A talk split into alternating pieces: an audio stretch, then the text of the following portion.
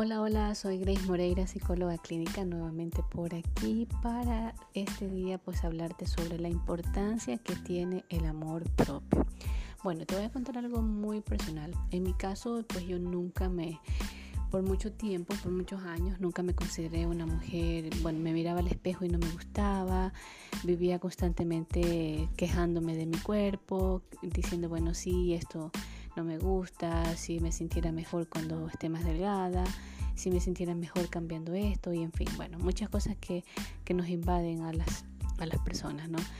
Eh, bueno, y tú dirás, ¿cómo es eso? Si ella siendo psicóloga, pues mm, debería de haberse sentido mejor. Pues déjame contarte que justamente es la psicología la que me ha permitido a mí pues entender muchas cosas y aceptar muchas cosas. Como yo siempre digo, pues la psicología es mi background, es mi mis herramientas de vida porque es lo que me ha permitido pues darme cuenta de muchas cosas y a la vez también pues eh, utilizarlas para mí misma y este mejorar mi calidad de vida, tener herramientas, estrategias que me permitan afrontar ciertas dificultades, ciertas creencias y demás.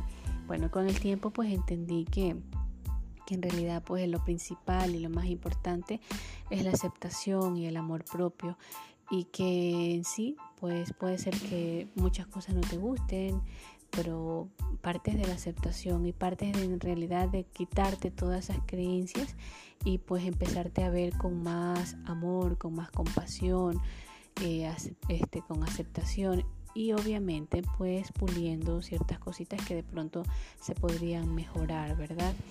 Eh, nosotros somos como nuestro cuerpo, nuestra mente es como vivir dentro de, una casa. Mientras tú más cuidas tu casa, tú no vas, pues, no vas a cambiar la estructura de tu casa, pero sí obviamente la limpias, la decoras, haces que se vea más bonita.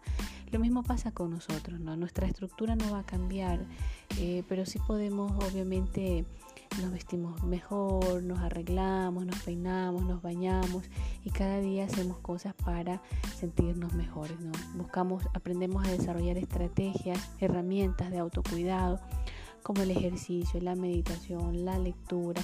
Bueno, cada uno de ustedes tendrá sus propias herramientas o las irá desarrollando en el camino para estar más en sintonía consigo mismo, para que exista mayor aceptación, para que exista mayor amor propio, que es la base de todo, que es en realidad por donde empezamos, ¿verdad? Porque sí, el amor propio, si no nos amamos a nosotros mismos, pues vamos a ir por la vida reclamando al otro, exigiendo al otro lo que a nosotros no somos capaces de darnos. Así que el amor propio es la base de todo para poder establecer relaciones saludables con nosotros mismos y obviamente pues después con los demás porque aunque todos conocemos a al prójimo como a ti mismo pues nosotros pensamos que vamos por la vida creyendo que es el otro el que tiene que amarnos como nosotros pensamos que debe de ser cuando en realidad pues el amor empieza desde casa la aceptación empieza desde casa y el cuidado y el arreglo empieza desde casa. Así es que desde casa hablamos desde cuidar nuestra mente, nuestros pensamientos, nuestras, nuestros sentimientos, nuestras emociones, aprender a reconocerlas, aprender a regularlas. Eh, desde nuestro cuerpo, pues alimentarlo de manera saludable, cuidarlo, aceptarlo, ¿sí? trabajar en él para que cada día esté más fortalecido, para que cada día pues esté se sienta mejor, con más energía. Entonces así que el cuidado empieza en casa, no lo olviden, y que el amor empiece en casa. Damos a los demás lo que, lo que tenemos.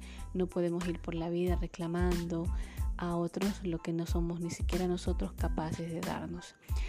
Eso es todo por el día de hoy. Me despido. Hasta un próximo podcast que nos volvamos a escuchar. Chau, chau, chau, chau, chau.